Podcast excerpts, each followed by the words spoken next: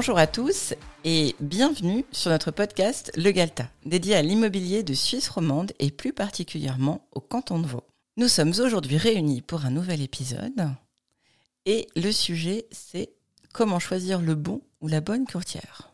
Quel bon sujet Donc du coup ça va être un épisode euh, principalement avec des conseils pratiques j'imagine Oui, alors oui, c'est vraiment axé sur la pratique et pour donner des conseils que les propriétaires peuvent utiliser pour euh, ben, justement choisir le bon, la bonne courtière ou la bonne agence.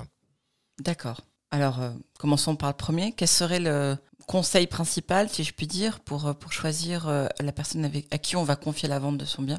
Alors, ça va recouper des informations qu'on a déjà vues précédemment, mais un courtier ou une courtière professionnelle doit vraiment être quelqu'un qui est capable de faire une très bonne estimation.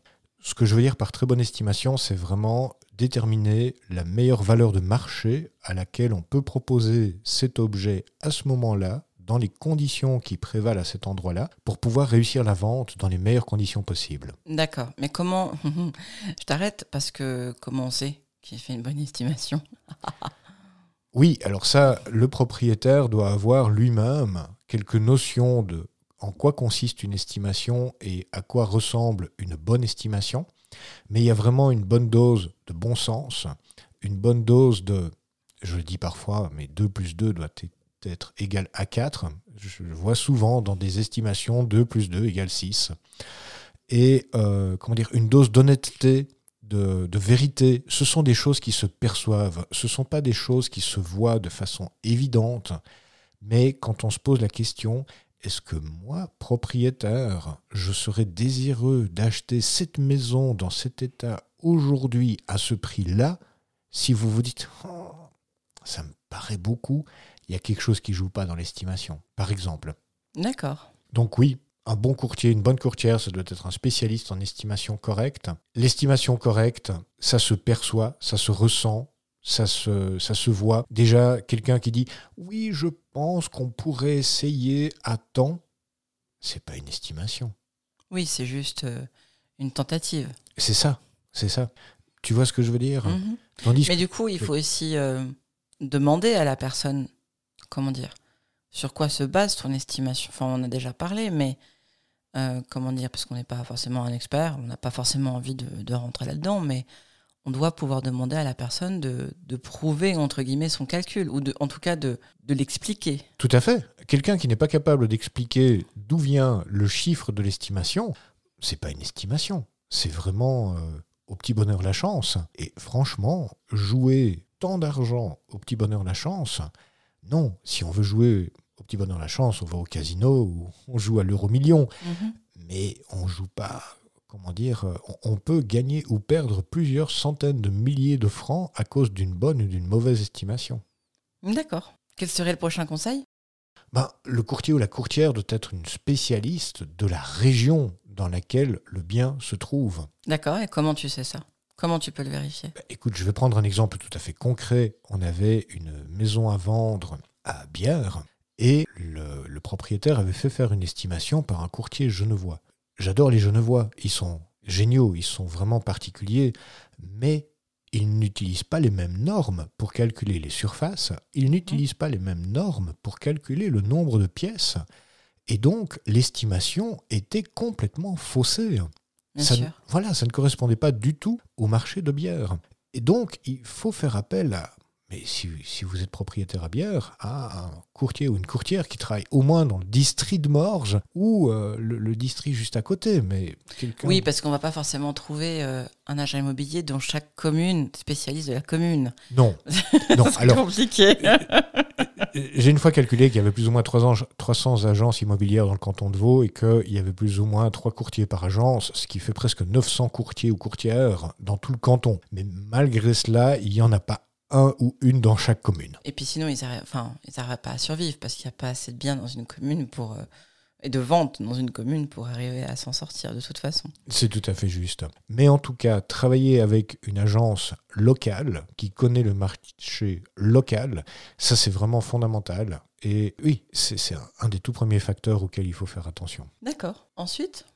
Bah, Le courtier ou la courtière doit avoir de l'expérience. De l'expérience dans ce métier dans cette région pour ce type d'objet.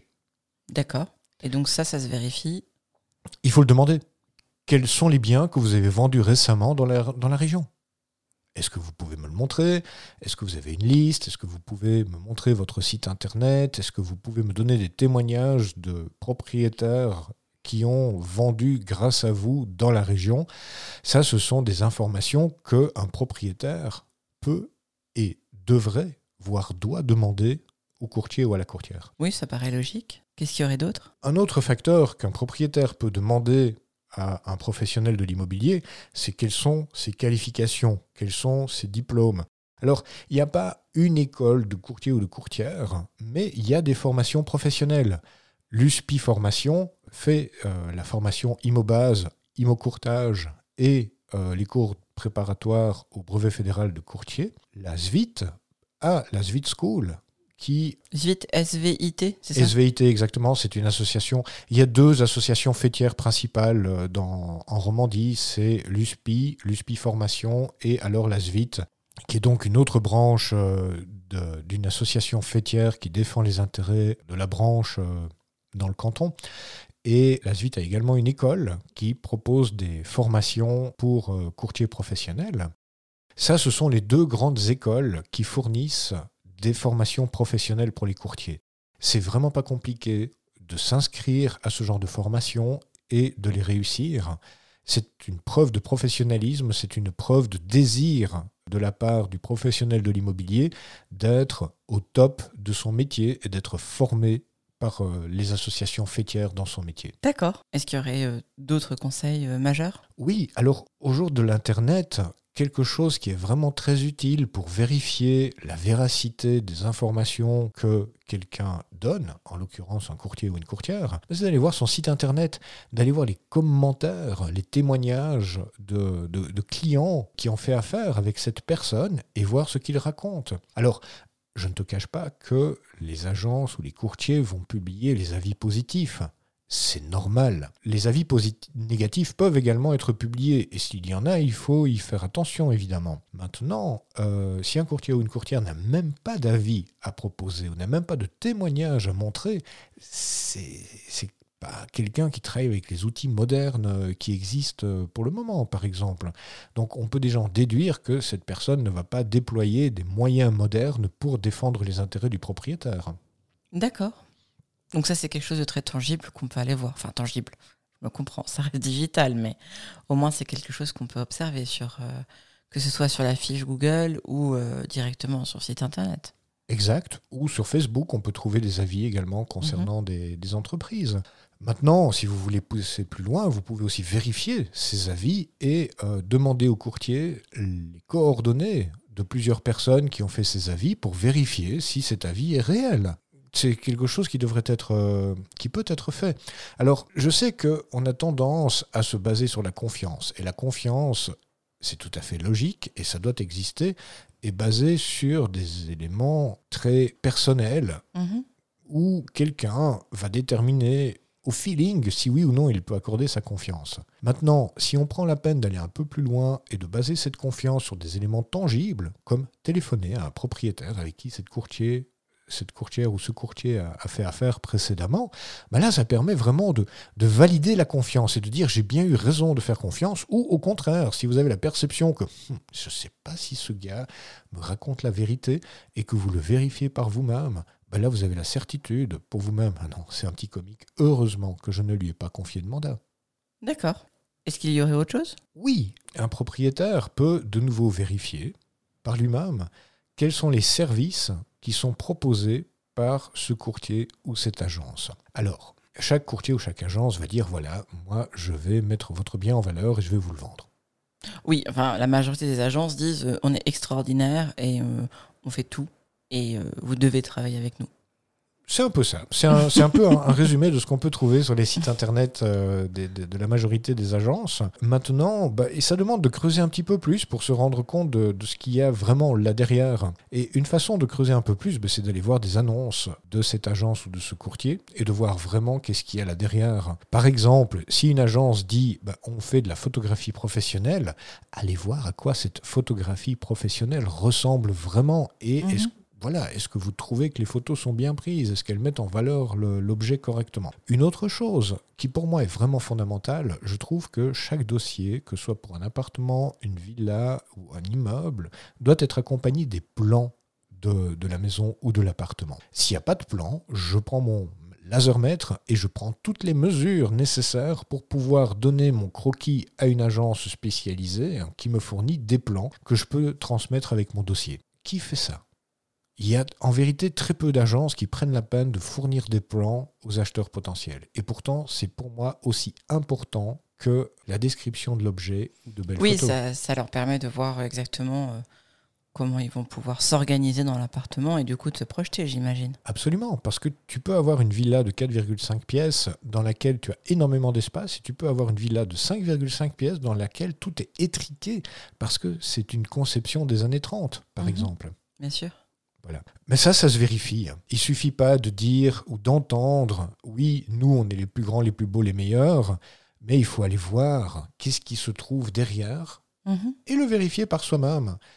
Je pense que le, le- le maître mot conseil majeur de cette émission, c'est Madame, Messieurs les propriétaires, vérifiez par vous-même les informations qui vous sont données pour vous faire vraiment votre propre idée de si oui ou non vous pouvez faire confiance à cette entreprise ou à cette personne. J'irai même plus loin. Enfin, je sais pas si tu l'as prévu dans tes points, mais je pense que poser des questions spécifiques et voir comment le courtier ou les courtiers, si on en interroge plusieurs, répondent. Oui, oui, Euh, absolument. Est-ce qu'ils connaissent la réponse par rapport à la loi, par rapport euh, euh, ou est-ce qu'au contraire, euh, enfin, ils peuvent ne pas connaître la réponse, mais te le dire aussi honnêtement. Écoutez, ce point-ci, je ne le connais pas ou je, ne- je ne saurais pas vous répondre parce que ça touche euh, à un point avancé de l'hypothèque, par exemple. Mais je peux vous diriger vers quelqu'un ou je peux me renseigner auprès d'un confrère qui est courtier en hypothèque, par exemple. Tu as tout à fait raison. On reproche deux choses principales au métier de l'immobilier. Le premier reproche, c'est de faire des promesses qui ne peuvent pas être tenues. Et le deuxième reproche que l'on fait aux professionnels de l'immobilier, c'est de donner des réponses à des questions pour lesquelles, en vérité, ils n'ont pas la réponse. Mhm.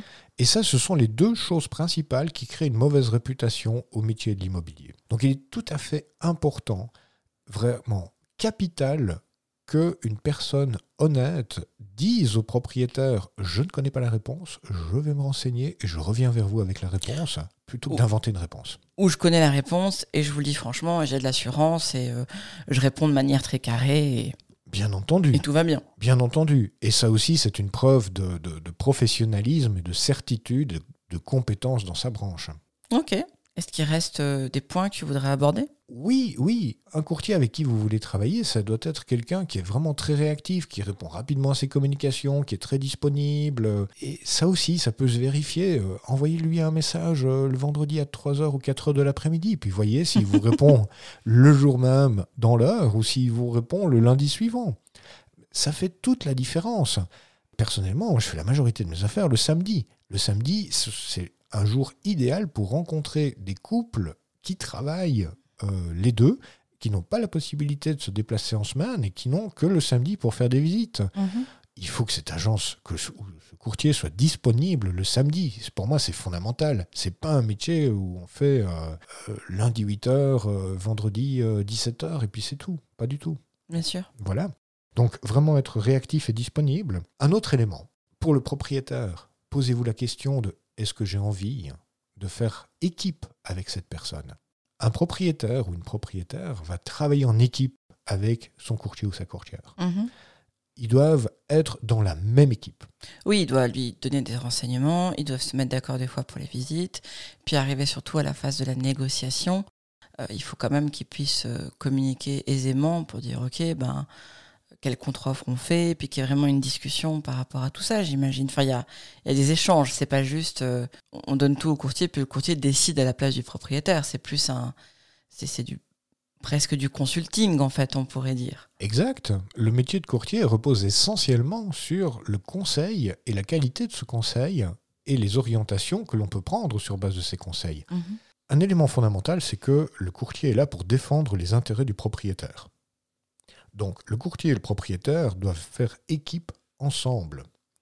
Si le propriétaire n'a pas l'idée de donner un mandat exclusif à cette personne-là parce qu'il ne lui fait pas entièrement confiance, ne travaillez pas avec cette personne-là. C'est aussi simple que ça. Il faut vraiment, il faut vraiment que le propriétaire veuille faire équipe et veuille partager des informations très personnelles avec son courtier ou sa courtière pour que l'opération puisse réussir au mieux. D'accord. Est-ce que tu verrais autre chose? Je te vois regarder tes notes, alors je, te, demande. Oui, il faut se poser euh, la question de est-ce que ce courtier ou cette courtière a pu vous mettre en confiance? Ouais, aussi simple que ça. Et puis, euh, bah, est-ce que cette personne vous donne de bons conseils? Ça, on a déjà abordé. Est-ce que le système de rémunération assure au propriétaire vendeur que cette agence ou ce courtier sera motivé à défendre vos intérêts? C'est-à-dire? Eh bien, dans notre métier, il y a deux points vraiment fondamentaux par rapport à la rémunération. Le premier point fondamental, c'est que l'on soit rémunéré uniquement en cas de résultat. D'accord. Donc que l'on soit payé à partir du moment où on a réussi la vente dans le cadre d'une vente du coup dite traditionnelle. Mais oui, mais maintenant une vente est une vente. Oui, mais maintenant il y a des nouveaux, enfin tu le sais mieux que moi, mais il y a des nouveaux systèmes de, vente. Euh, euh, ah, il en sort tous les jours, donc je ne pourrais pas t'en faire la liste, mais euh, au forfait, où on, paye une partie avant, puis on paye le solde si la maison se vend, etc. etc. Oui, mais pour moi, ce sont des leurs. Quand tu dois payer d'avance sans avoir de garantie de résultat, c'est plus du courtage c'est comme un mandat de, c'est un contrat de service en fait, ce n'est plus un mandat de courtage. Deuxièmement, quand le courtier ou la courtière n'est pas rémunéré à la commission, donc à la hauteur des résultats qu'il produit, bah, ce qu'il va faire, c'est que dès qu'il a trouvé un acquéreur, même si cet acquéreur fait une offre nettement plus basse que le prix affiché, c'est qu'il va essayer de dire au propriétaire que c'est une bonne offre et qu'il faut l'accepter. Oui, si encore il trouve un acquéreur, parce qu'en fait, si on touche je sais pas, euh, entre 3 et 5 000 francs à chaque fois que la personne rentre un, contrat, un mandat, ben, la motivation n'est pas la même. Exact, c'est pas le même métier en fait. Non, là, c'est, euh, ça va être le boulot. Et je pense d'ailleurs que dans l'entreprise, le patron ou la personne au-dessus des courtiers va dire euh, juste rentrer des mandats. Et puis on verra ensuite si ça se vend des informations que j'ai de personnes qui travaillent dans ce genre d'agence, c'est exactement ce qui se passe. Ils sont poussés. C'est des commerciaux en fait. Tout à fait. Bah, ce sont des commerciaux qui font signer des contrats de service et qui empochent un forfait que l'opération soit réussie ou pas. Moi personnellement, je ne veux pas jouer ce jeu-là je veux pouvoir jouer le jeu très motivant de défendre les intérêts du propriétaire, de faire équipe avec le propriétaire, d'être rémunéré si je réussis l'opération et d'être payé à la hauteur des résultats que je propose. Parce que selon mon savoir-faire, selon euh, l'énergie que j'y mets, selon euh, l'envie que j'y mets, mais je vais pouvoir vendre plus cher, voire beaucoup plus cher que, si je fais en sorte de recevoir une offre quel que soit le montant, et de dire au propriétaire, ben voilà, acceptez-le, c'est comme ça tout le monde est content. Oui, bien sûr, puis même l'estimation n'a plus vraiment la même valeur, parce que que la maison, elle soit estimée à 750 000 ou 1,5 million, au final, ça ne change pas la, valeur de la, de la commission. Du coup, qu'elle soit justement estimée ou pas n'est pas un critère. Exact. Donc, le système de rémunération a son importance on est vraiment dans de l'économie de marché, on est vraiment dans un modèle économique qui motive à obtenir de bons résultats et ça doit rester comme ça. Je veux mmh. dire, l'immobilier est vraiment un métier, c'est un des seuls métiers où les courtiers sont rémunérés uniquement en cas de résultat. C'est vrai que certains modèles essayent de changer cela, mais euh, selon moi, c'est un leurre. Oui, alors, petit disclaimer, euh, si des personnes qui nous écoutent veulent passer par une agence en forfait, on n'est pas là pour euh, critiquer ce choix. Tout le monde est libre. Tout à fait. Maintenant, bah non, on, parle plutôt du point de vue, on va dire, d'agence immobilière dite classique, même si j'aime pas trop ce mot, on va dire traditionnelle. Voilà, c'est un petit peu plus sympathique. maintenant, voilà, libre à vous. Renseignez-vous, comme on vient de le dire, prenez des informations, appelez ou contactez des gens qui ont, qui ont travaillé avec euh, telle ou telle agence. Vraiment, euh, faites-le en, toute connaissance de cause, on va dire. Après, il y a aussi le, le, bouche à oreille, on le sait. Hein, si euh, votre voisin a vendu deux, trois biens avec la même agence et que vraiment, il, n'arrête pas de parler d'eux et qu'ils sont extraordinaires, ben, tentez le coup aussi, renseignez-vous. Mais libre à vous, on n'est pas là pour critiquer ça. Maintenant, on, est là aussi pour dire ce qu'on pense. Après, euh, chacun est libre. Tout à fait, mais je pense que ça fait partie des bons conseils que l'on peut donner au propriétaire de vraiment observer par lui-même si le modèle de rémunération qui est proposé va comment dire contribuer à la défense de ses intérêts ou pas. D'accord. On a fait le tour? Alors, euh, je, reste... Euh, je pense qu'il y a encore beaucoup de choses que l'on pourrait donner euh, comme conseils, mais là, c'est vraiment les, grands conseils vraiment principaux. Puis pratique, parce qu'après, oui, soyez agent immobilier avant de choisir un agent immobilier, mais... non, non, ça n'a pas de sens. Il faut vraiment que ce soit des choses que les gens puissent mettre en application par eux-mêmes de façon très simple. Mhm. Dis-moi si je me trompe, mais je pense que les conseils que je viens de donner sont des choses que les gens, les propriétaires, peuvent mettre en application par eux-mêmes. Tout à fait. Bien. Super. Eh bien, on se retrouve la semaine prochaine pour un nouvel épisode qui abordera le sujet ou le grand sujet de travailler seul ou faire appel à un professionnel. Waouh. eh bien, à la semaine prochaine.